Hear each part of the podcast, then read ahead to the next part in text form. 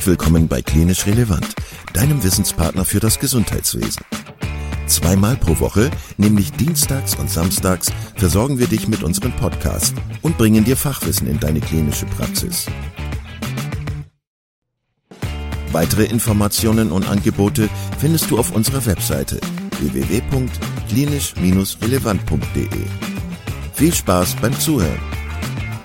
Heute mit Dr. Sriamya Lapa aus der Uniklinik Frankfurt zum Thema Dysphagie, Bedeutung einer differenzierten Diagnostik. So, guten Abend. Ich ähm, begrüße Sie ganz herzlich, Frau Lapa, zu unserem Interview heute zum Thema, jetzt mal ganz allgemein gesprochen, Dysphagie.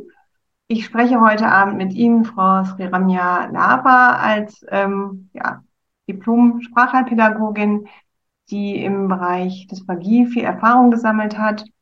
Und das ist heute unser Thema.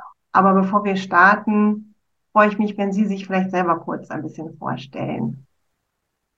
Ja, ja vielen Dank für die ähm, Einladung zu meinem erster Podcast.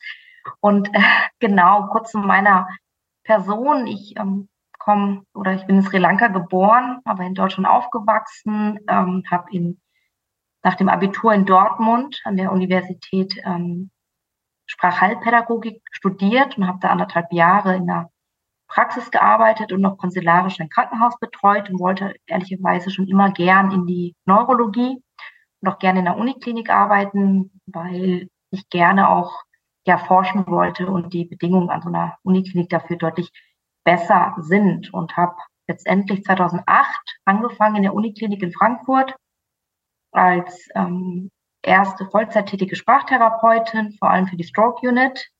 Und ähm, ja, dort auch ähm, angefangen, die ähm, apparative Schluckdiagnostik, die da noch nicht ganz so etabliert war, zu ähm, mit aufzubauen. Und mittlerweile sind wir ein Team aus vier voll oder vollen Stellen, vier Sprachtherapeuten, die dort arbeiten. Und ähm, 2014, also ich wollte wie gesagt, schon gerne Forschung machen, habe dann ähm, promoviert im Bereich der theoretischen Medizin zu Dysphagien beim akuten Schlaganfall und mache ja weiterhin noch sehr viel und sehr gerne Forschung. Und so versuche ich letztendlich so den Spagat zwischen klinischem Alltag und Forschung hinzubekommen. Ja, ja, spannend, wenn man das so ähm, kombinieren kann. Das ist natürlich prima, wenn das gerade an der Universitätsklinik hat man da sicherlich eher die Möglichkeiten. Ähm, ich selber bin ja auf Sie aufmerksam geworden über einen ähm, Vortrag, den Sie mal zum Thema ähm, tiefen Hirnstimulation im Zusammenhang mit Dysphagien bei Parkinson-Patienten erhalten haben, ähm, was natürlich ein sehr spezielles Thema ist, ähm, wo ich aber neugierig bin, ähm, welch, was das für ein ja, Anteil an ihrer Arbeit hat und wie das äh, bei Ihnen in der Klinik ähm, aufgehängt ist. Was veranlasst einen dazu, dieses Thema sich herauszugreifen? Ja, letztendlich ist es ein bisschen aus der, aus der klinischen Realität heraus erwachsen, dass wir Patienten hatten. Es waren ähm, auch Parkinson-Patienten, aber vorrangig die, bei denen ich jetzt diese Forschungsarbeit, den Vortrag gehalten habe, ging es auch nochmal um Patienten mit dem essentiellen Tremor, die letztendlich auch so eine tiefe Hirnstimulation bekommen. Und die haben sich bei uns in der Ambulanz vorgestellt und gesagt, dass sie Schluckbeschwerden haben. Und man konnte sich das nicht so richtig erklären, warum die jetzt, weil die Grunderkrankung des essentiellen Tremors keine Schluckstörung macht, warum die dann plötzlich unter Schluckbeschwerden leiden und hat dann den Stimulator ausgestellt und gesehen, dass die immer noch Schluckbeschwerden haben und da habe ich mich zum ersten Mal so ein bisschen damit auseinandergesetzt und mich gewundert, warum diese Patienten überhaupt eine Schluckstörung haben.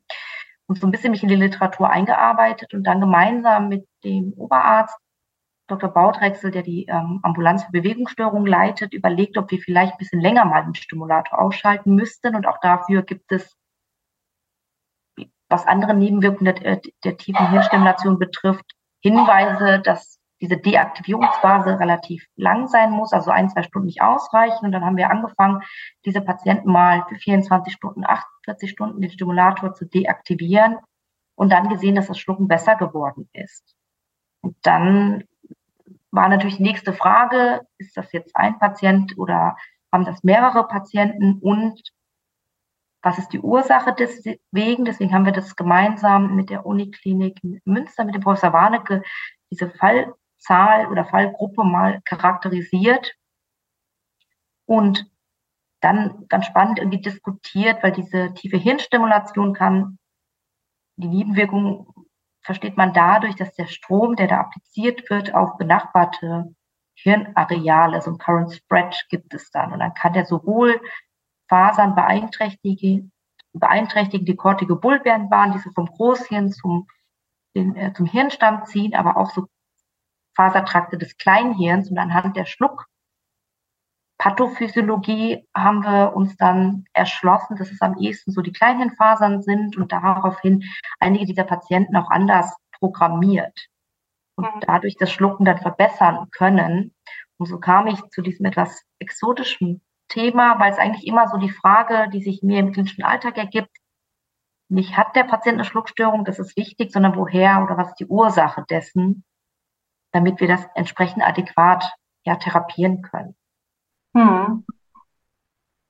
Ich habe jetzt ähm, bei meiner Recherche so ein bisschen zu dem Thema ähm, auch was entdeckt, wo es ja auch Ansätze gibt, ähm, dass man ähm, vermutet, dass man mit der tiefen Hirnstimulation bei Parkinson-Patienten auch eine Verbesserung der Schlucksituation äh, erreichen könnte. Hat das dann mit der Lokalisation des, äh, der Stimulation und der Frequenz äh, zu tun? Oder ähm, haben Sie da was von gehört, dass man da nochmal neue Forschungen in der Richtung auch betrieben hat?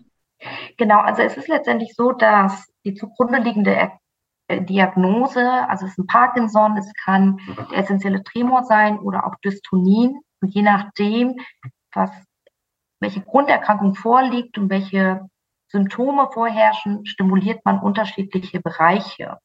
Mhm. Und ähm, beim, beim essentiellen Tremor ist das der, ist das ein Teil des Thalamus, der stimuliert wird und beim Parkinson der STN. Und wir wissen, dass die THS beim Parkinson gar nicht so häufig schwerwiegende Nebenwirkungen macht was so das Sprechen und das Schlucken betrifft, weil da die Kleinhirnfasertrakte nicht unbedingt so langlaufen oder von dieser Stimulation betroffen sind. Und hinsichtlich der Effekt oder Verbesserung des Schluckens ist so ein bisschen das kontrovers. Es gibt einige Studien, die zeigen, dass es das schlechter machen kann, andere, die zeigen, dass es das etwas besser machen kann und wiederum welche, die gar keinen Effekt.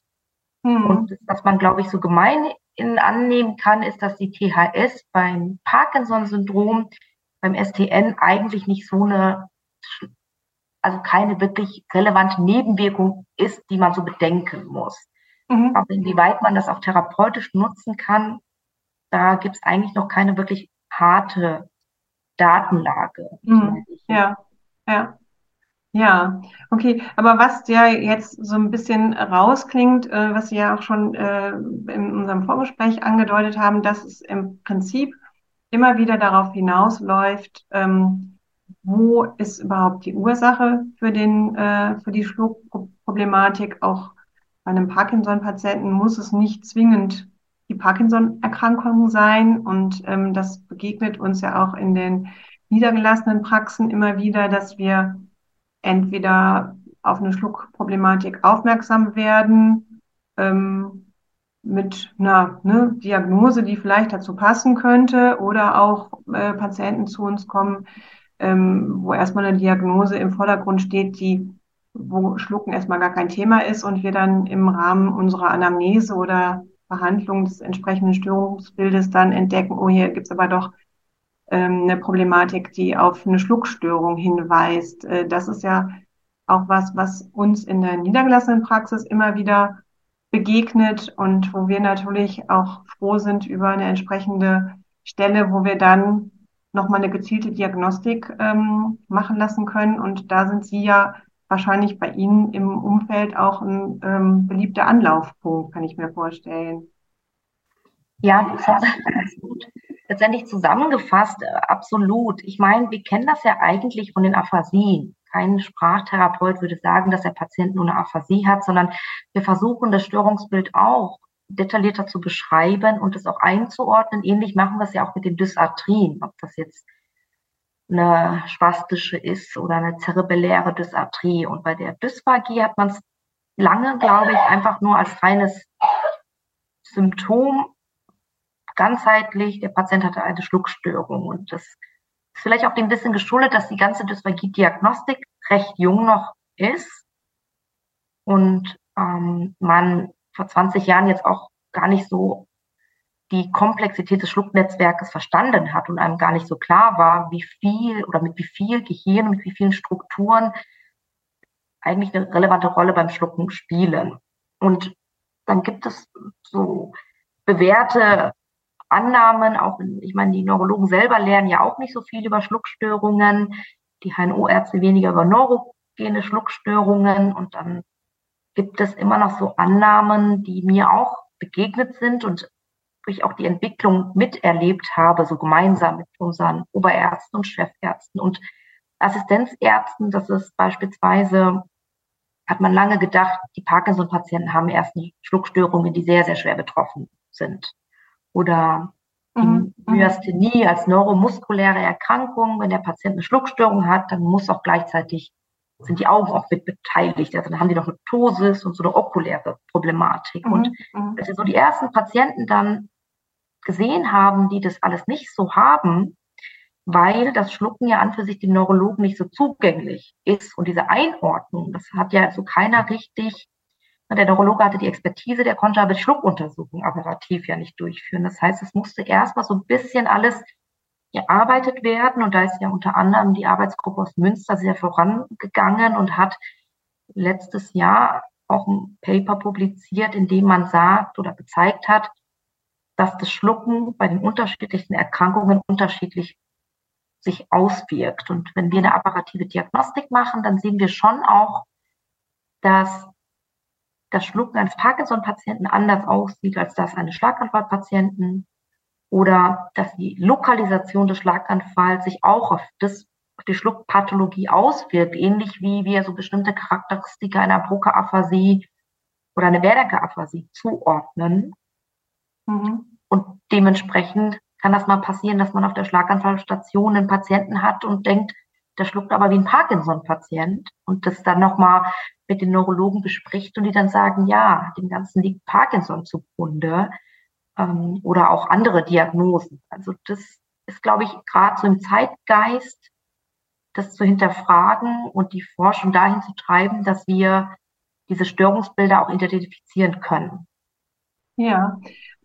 Könnte man ähm, denn sagen, dass es ähm, unter anderem daran liegt, dass vielleicht die ähm, Sensorik oder Motorik jeweils unterschiedlich betroffen ist? Das heißt, dass einmal ne, die die eigentliche Bewegung sozusagen beeinträchtigt ist, weil der Nerv einfach nicht äh, richtig innerviert ist oder sozusagen der Impuls für die ähm, muskuläre ähm, Bewegung nicht äh, entsprechend gegeben kann und auf der anderen Seite vielleicht mehr eine ähm, Problematik der Sensorik, dass einfach ne, die Impulse gar nicht ankommen, weil es, sage ich jetzt mal ganz banal, ähm, die Berührung an Lippen, Zunge, Gaumen und so weiter nicht ähm, entsprechend ankommt. Kann man das so einteilen oder ist das, ist das anders gelagert? Das ist eigentlich eine spannende Frage, die man sicherlich beim Schlucken gar nicht so einfach beantworten kann. Ich meine, das kennen wir also aus unserem klinischen Alltag, dass die Untersuchung dieser Muskulatur ja viel schwieriger ist. Mhm. Und der Arzt streichelt den Patienten am linken Arm, dann am rechten Arm und dann an beiden Armen. Und wir haben halt Muskeln, die gepaart sind, die wir gar nicht so einfach untersuchen können und auch schlecht auch solchen Untersuchungen wie ein EMG oder wie die Nervenmessung, die ja häufig gemacht wird, um zu schauen, ist der Muskel geschädigt oder der Nerv. Das kann man ja. in der Neurologie sehr gut an den Extremitäten machen. Das ist halt alles viel schwieriger in dem Bereich, mit dem wir uns ja zu tun haben. Aber aus meiner Erfahrung heraus ist es letztendlich am Ende sprechen wir oder spreche ich am meisten gerne von sensomotorischen, einer Störung der Sensomotorik, mhm. ähm, weil dieses sensorische Feedback enorm wichtig ist, damit die Motorik halt in der Lage ist, den Schluckakt so zu vollziehen, wie es sein müsste. Und ich glaube, dass sich das so vielfältig darstellt, liegt daran, dass wir auf der einen Seite Großhirnareale haben, das kortikale Schluckzentrum, dann subkortikale Areale haben, die dann wieder bei Parkinson, Chorea Huntington, bei neurodegenerativen Erkrankungen betroffen sind. Dann Kleinhirn ist auch aktiv beim Schlucken, der Hirnstamm. Und das sind dann sehr, sehr unterschiedliche Charakteristika, die ja auch in der Neurologie ein Patient mit einem Mediainfarkt hat eine andere Klinik als mit einem Medulla oblongata Infarkt. Während Sprache auf der einen Seite lateralisiert ist und bestimmte Areale involviert, ist es halt beim Schlucken viel, viel, viel mehr an Hirn, womit wir, muss man sagen, schlucken. Und mhm. damit macht es das auch anfälliger für viel mehr Erkrankungen. Und wie mhm. Sie jetzt auch schon gesagt haben, kommen ja dann noch Erkrankungen des neuromuskulären Übergangs dazu, wie bei der Myasthenie, Erkrankungen, wenn der Muskel sich entzündet, wie bei der Myositis und natürlich auch jegliche Verletzungen. Da sind wir ja schon in der Neurochirurgie durch eine OP, durch eine Tumorresektion, ähm, bei der die Nerven geschädigt werden, dann der Impuls nicht weitergeleitet wird und dann wieder das motorische Programm nicht so hm. ablaufen kann, wie es sein müsste, um den Bolus zum Beispiel sicher zu, also in die Speiseröhre zu befördern. Jetzt ähm, kenne ich natürlich aus der ähm, Praxis in der niedergelassenen Situation ne, auch einige Patienten, die wir immer wieder auch mit Dysphagien behandeln. Und man teilt dann ja ein in entsprechende Schluckphasen. Und ähm, bei der Beschreibung der Schluckproblematik ist das ja auch ein Anteil, ne, in welcher Phase äh, ist sozusagen die Problematik anzusiedeln. Inwieweit würden Sie denn sagen, ist diese diese Feindifferenzierung, ne, wo ist sozusagen eigentlich die Ursache jetzt für das Problem äh, anzusiedeln, auch ähm, relevant für dann die therapeutische Vorgehensweise in der Logopädie? Ja, eigentlich muss man sagen, ist es essentiell, dass wir verstehen, also das die, die, die Ursache der ganzen Problematik so differenziert zu verstehen, dass wir wissen, an welchen Stellschrauben wir drehen müssen, um es zu verbessern. Und was wir ja machen, wir überprüfen so die orofaziale Muskulatur, wir untersuchen die Hirnnerven und wir schauen uns das Schlucken an. Und dann fangen wir manchmal aber an, Muskeln zu trainieren, von denen der Patient also gar keine Schwierigkeiten hat, die Lippen zu spitzen und breit zu ziehen, die Wangen aufzupusten, weil wir irgendwie denken, wir müssen immer die Muskeln kräftigen. Und das mhm. war ja auch sicherlich, ich habe das auch noch in der Uni gelernt, diese ganzen orofazialen Übungen.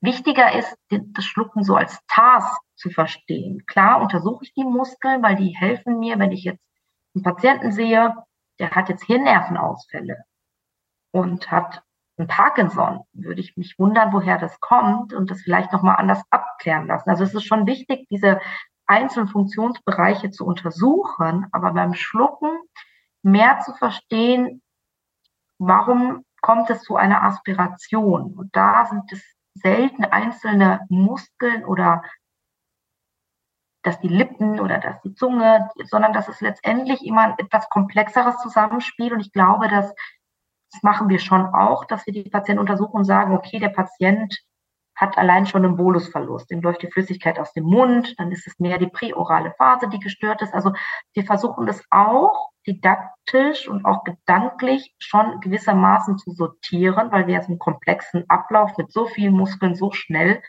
haben.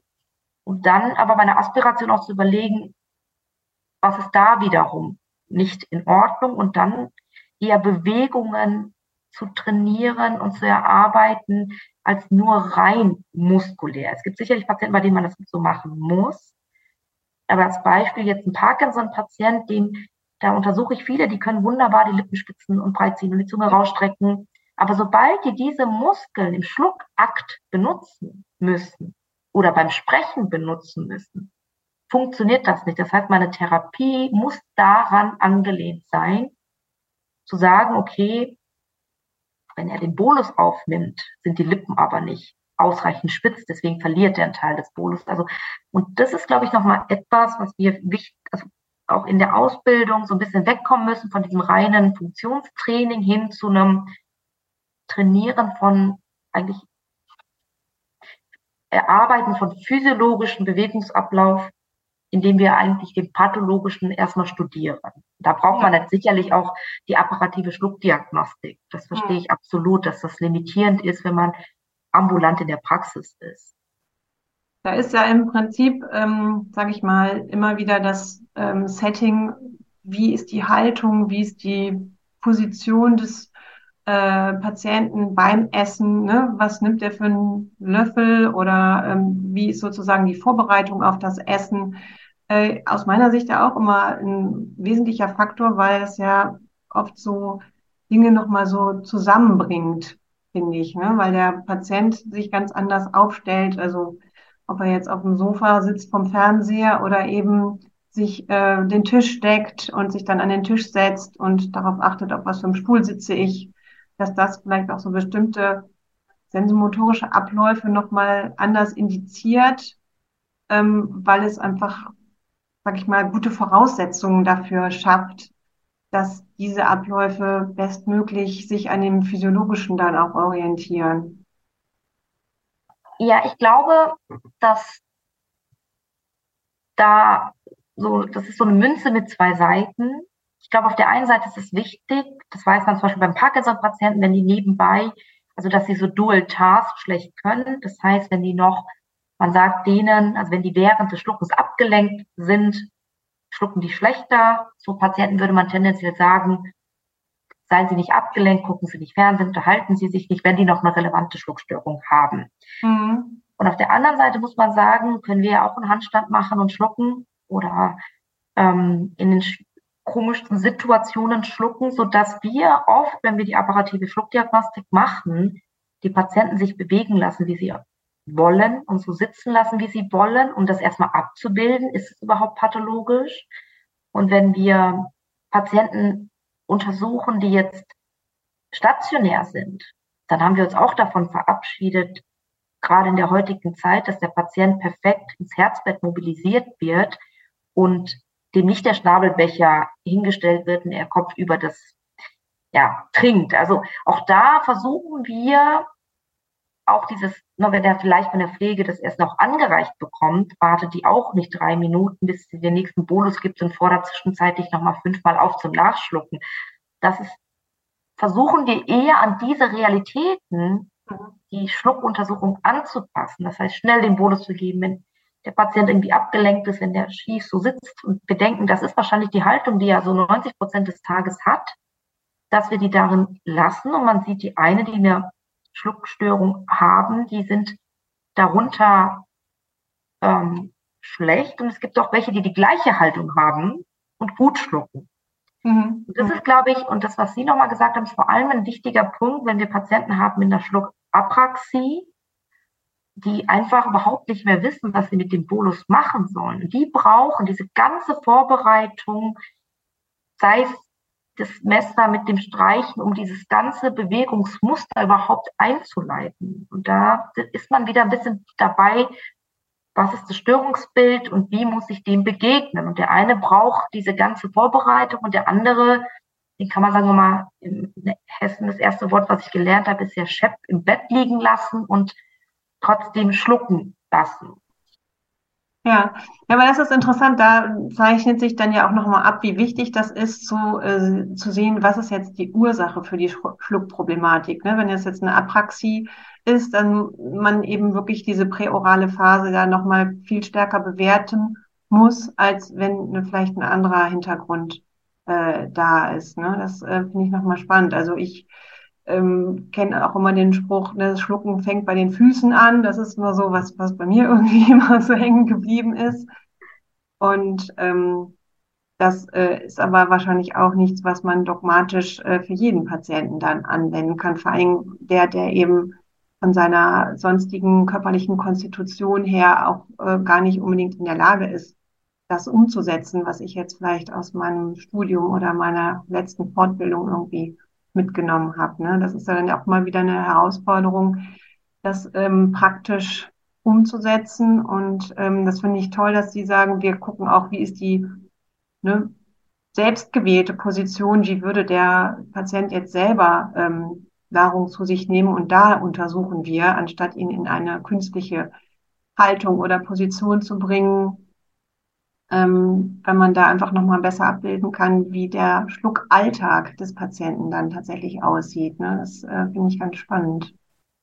Genau, wenn man sieht, dass das in diesem Alltag funktioniert. Ja, wir wollen ja gar nicht den perfekten Schluck.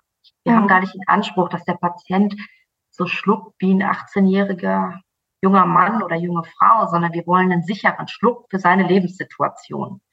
Und die mhm. ist bei einem Patienten, der noch herumläuft, der noch walken geht und äh, fit ist, eine gute ähm, Lungenfunktion hat, nochmal was ganz anderes, als wenn wir jetzt jemanden bekommen, der Zustand nach einem Schlaganfall mit einer Hemiplegie im Pflegeheim lebt und ohnehin schon ein erhöhtes Risiko durch die Immobilität für eine Lungenentzündung hat. Ja.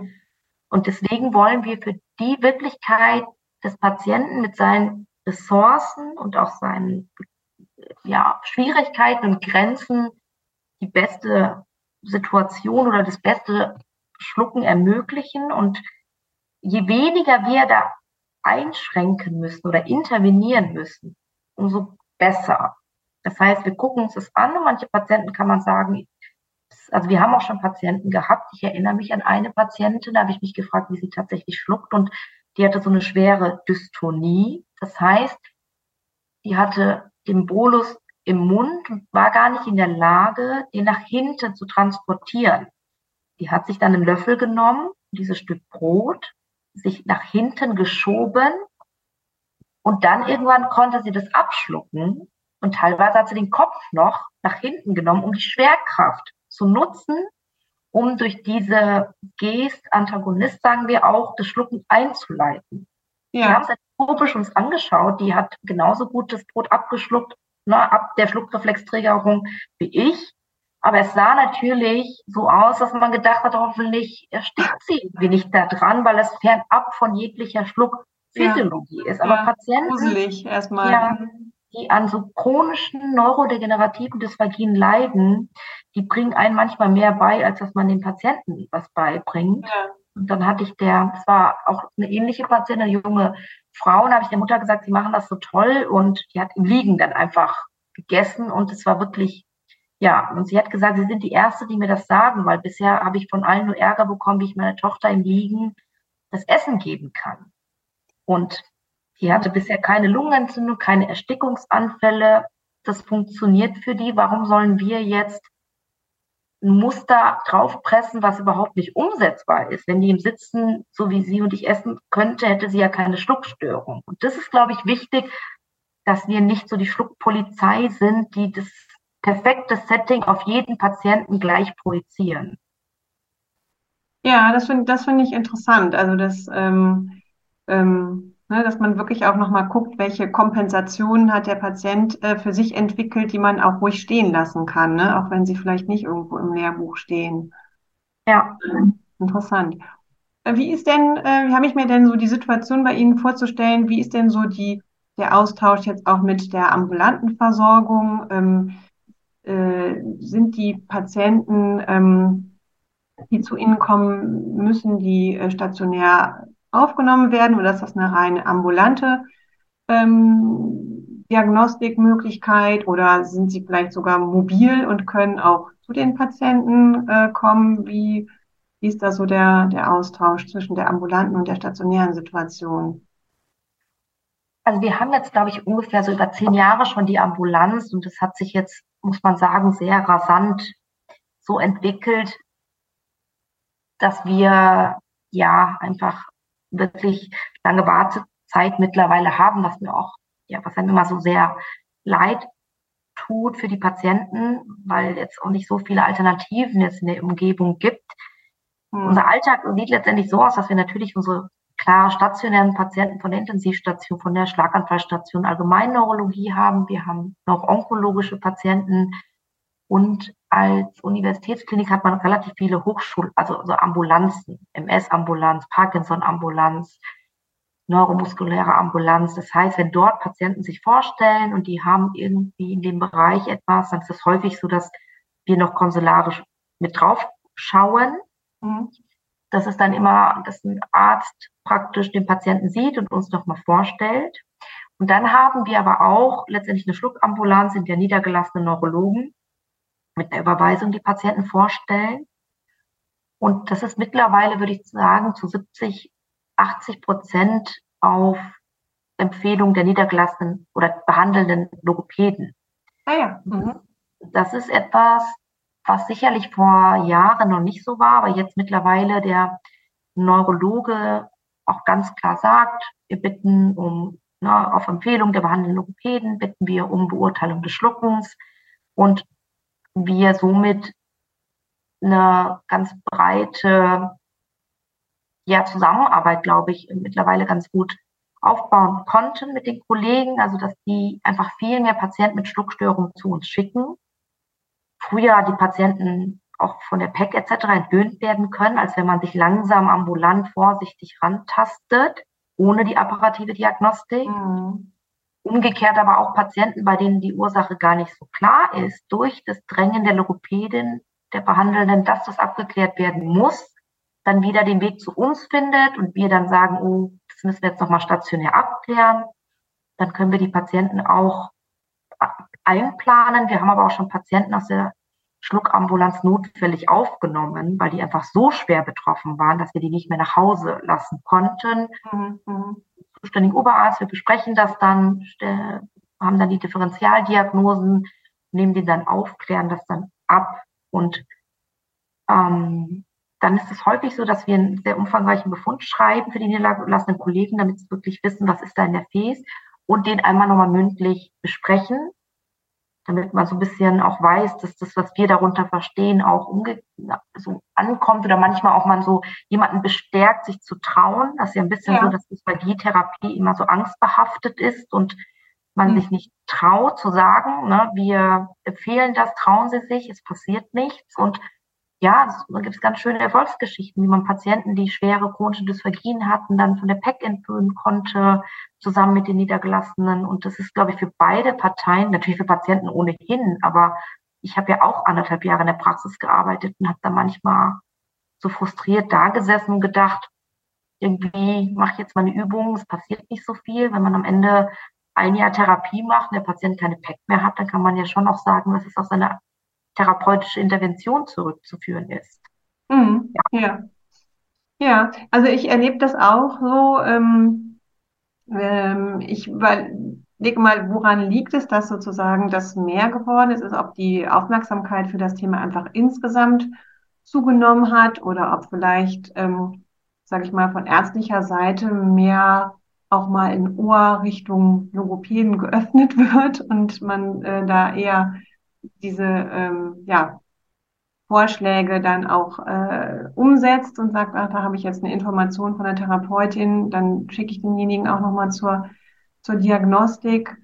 Ähm, ich habe das Gefühl, dass auch bei Pflegekräften die ähm, Aufmerksamkeit für das Thema größer geworden ist und wir viel häufiger auch angesprochen werden, auch bei demenzkranken Patienten zum Beispiel, wenn es Probleme mit der Nahrungsaufnahme gibt, ist einfach insgesamt die, man erkannt hat, dass es einfach so ein wichtiger Faktor für die Lebensqualität ist, die Nahrungsaufnahme. Dass es nicht einfach nur reicht, dass der Mensch mit ausreichend Kalorien und Flüssigkeit versorgt ist, sondern dass es eben gerade auch bei Menschen, die ne, krank sind oder an einer fortschreitenden Erkrankung oder Schlaganfall oder ähnlichem äh, leiden, eben gerade dieses Essen nochmal so ein wichtiger Faktor ist und deswegen so wichtig ist, die Leute da auch ähm, abzuholen, zu begleiten und im besten Fall die Situation auch zu verbessern. Ähm, aber ich weiß gar nicht so richtig, wo das herkommt. Was haben Sie da eine Idee, wo Sie das verorten würden? Also ich glaube schon, dass zum einen ähm, gar nicht so wenig Dysphagie-Forschung so aus Deutschland kommt und viele gute Studien, vor allem von der Münsteraner Arbeitsgruppe, weil das ja auch zwei Neurologen vor allem äh, federführend waren und jetzt eine größere Gruppe, aber Subosa Jivas, Herr Warnecke, das sind ja schon auch Neurologen, die in diesen ganzen Fachgesellschaften auch vertreten sind und dann sicherlich auch mit diesem FES-Curriculum zur Erlangung, also dass man praktisch für die apparative Schluckdiagnostik ein FES-Zertifikat erlangen kann, was dann von der Deutschen Gesellschaft für Neurologie und Schlaganfallgesellschaft, Geriatrie mittlerweile ja anerkannt ist, dass einfach man so ein bisschen gezwungen wird, sich mit dem Thema auseinanderzusetzen. Also wir haben auch viele, die zu uns zur Hospitation kommen, um diesen Schein zu erlangen, dass da die Stroke Units sagen, okay, das brauchen wir und dann merkt man vielleicht, ah, auf der Schlaganfallstation ist es ganz gut, dann machen wir es vielleicht auch nochmal bei anderen Patienten. Mhm. Scheitert manchmal eher sogar nicht an dem nicht wollen, sondern an dem Personal, was man nicht immer so einfach findet. Also das ist das, was ich so auf den letzten Kongressen gehört habe. Und das sicherlich auch, wenn ich jetzt überlege, dass ich habe 2005 mein Examen, also mein Diplom gemacht und ich hatte, glaube ich, ein Kompaktseminar am Wochenende mit 30 Seiten, ähm, so, so ein Ringbuch. Das war meine Dysphagie-Lehre. Ja. Und das ja. hat sich vielleicht auch geändert, ne? dass die einfach auch mehr und mehr die Logopäden, die Studenten sich damit auseinandersetzen und dann von mehreren Bereichen auch in die Altenpflege und in die, auch in die ähm, Ausbildung der Krankenpfleger das Thema getragen wird. Wir machen es bei uns in Frankfurt, ähm, kriegen die Medizinstudenten immer anderthalb Stunden Dysphagie-Unterricht und sagen, wie wichtig das ist und dass die gar nicht verstehen, warum sie dazu so wenig lernen und dafür andere Sachen vielleicht, die nicht so relevant sind. Und das ist vielleicht so ein Zusammenwirken von diesen verschiedenen Bereichen, dass man da so einen riesen Unterschied zu noch vor 15 Jahren vielleicht hm. sieht. Mhm. Ja. Ja, aber ja eine erfreuliche Entwicklung. Das ist ja, ja. Ähm, ich erlebe das auch so. Und diese, ähm, diese FES-Ausbildung, ähm, richtet sich das ausdrücklich nur an ähm, Ärzte oder medizinische Fachkräfte oder äh, können auch Logopäden oder akademische Sprachtherapeuten diese, diese Ausbildung machen und dann die FES durchführen? Ähm, nee, die richtet sich letztendlich sowohl an Ärzte und auch an letztendlich ähm, Logopäden, akademische Sprachtherapeuten. Also bei uns in der Klinik führen wir die auch alleine schon ja Ewigkeiten durch. Und die Häufigkeit und die Frequenz, also das macht schon Sinn, dass es irgendjemand macht, der es sehr häufig macht und man kann sowohl, man sollte halt ein bisschen Erfahrung in der Neurologie haben, da gibt es so Voraussetzungen, dass man ja mal neurologische Patienten gesehen hat oder tätig war. Und dann kann letztendlich jeder, man besucht so einen theoretischen, also so ein Basisseminar, macht eine theoretische Prüfung und dann geht man in ein Zentrum, lernt dort jemanden, der einen supervidiert, 30 Mal praktisch selbst zu endoskopieren, also das rein technische. Und dann fängt man an, selbst vor Ort seine eigenen Endoskopien zu machen und auszuwerten und Empfehlungen zu geben. Und danach kann man letztendlich die Prüfung absolvieren. Und dann hat man so das Basiszertifikat, und dann gibt es noch ein Ausbilderzertifikat. Und das steht letztendlich allen, ähm, auch Therapeuten, das war auch vom Professor Jivas, der das ja ins Leben gerufen hat, zu einer Fachexpertengruppe. Wir haben uns damals getroffen und so ein bisschen überlegt, wie man das machen kann. War es auch ganz wichtig, dass es jetzt nicht nur was rein ärztliches mhm. einfach ist, ähm, weil das den klinischen Alltag, muss man sagen, nicht so richtig abbildet. Ich endoskopiere jetzt seit 2008.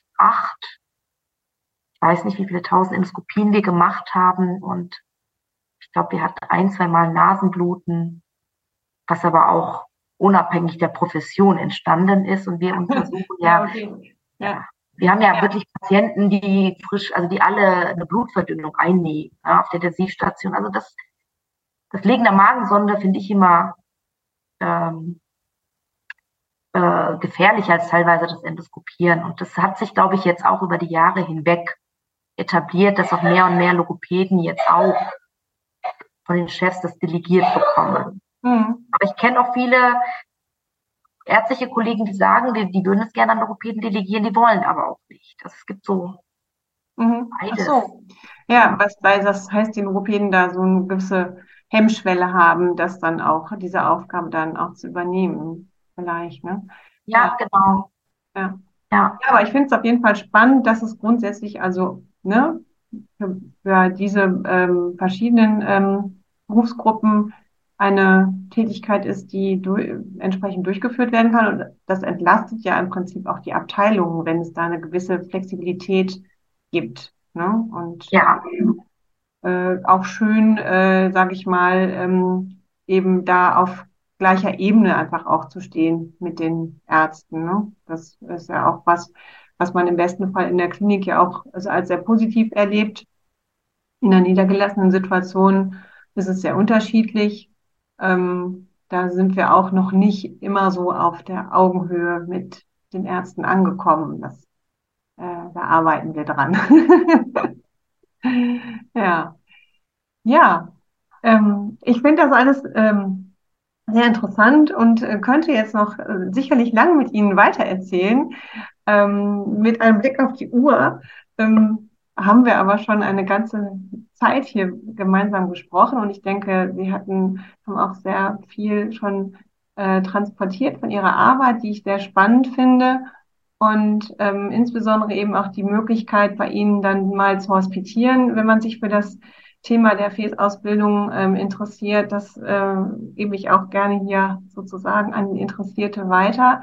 Ähm, auf welchem Weg muss man da an Sie herantreten, wenn man da diesen, diese Ausbildung machen möchte? Ähm, per E-Mail ist es am einfachsten und es gibt auch auf der Homepage, also wenn man meinen Namen eingibt in Uniklinik Frankfurt, ist da auch praktisch so eine Seite für Interessierte, da steht es drauf, wie lange, was es kostet und ähm, ja, und was man für Voraussetzungen da haben muss. Das ist so ein Infoblatt und dann ist es mhm. letztendlich per E-Mail am besten. Ja. ja, wenn Sie damit einverstanden sind, würden wir das hier in unseren Show Notes auch nochmal ähm, sichtbar machen, dass man da eine direkte Adresse hat, an die man sich wenden kann, wenn man da Interesse hat. Ja. Ja, prima. Aber dann bedanke ich mich ganz herzlich bei Ihnen für dieses sehr interessante Gespräch und ähm, ja, wünsche Ihnen noch ganz viel Erfolg in Ihrer praktischen wie auch Ihrer ähm, forschenden Arbeit und ähm, ja, wünsche Ihnen alles Gute. Ja, vielen Dank. Ich habe mich auch sehr gefreut und ja, bin gespannt. Vielen Dank, dass du heute wieder zugehört hast und unser Gast gewesen bist. Wir hoffen sehr, dass dir dieser Beitrag gefallen hat und du etwas für deinen klinischen Alltag mitnehmen konntest. Wenn dem so sein sollte, dann freuen wir uns sehr über eine positive Bewertung bei Apple Podcasts. Falls du Lust hast mitzumachen und es einen Themenbereich gibt, in dem du dich besonders gut auskennst, dann melde dich doch gerne unter kontakt@klinisch-relevant.de. Gleiches gilt, wenn du Themenvorschläge oder konstruktive Kritik für uns hast. An dieser Stelle auch der Hinweis auf unseren Newsletter, den du unter www.klinisch-relevant.de abonnieren kannst und der dich immer auf dem Laufenden hält. Wenn du dich für unseren Newsletter einträgst, bekommst du einen 5-Euro-Gutschein, mit dem du in unserer Fortbildungsakademie einkaufen kannst. Wir wünschen dir jetzt bis zum nächsten Mal eine gute Zeit und freuen uns, wenn du bald wieder einschaltest. Pass auf dich auf, bleib gesund. Bis zum nächsten Mal. Ciao.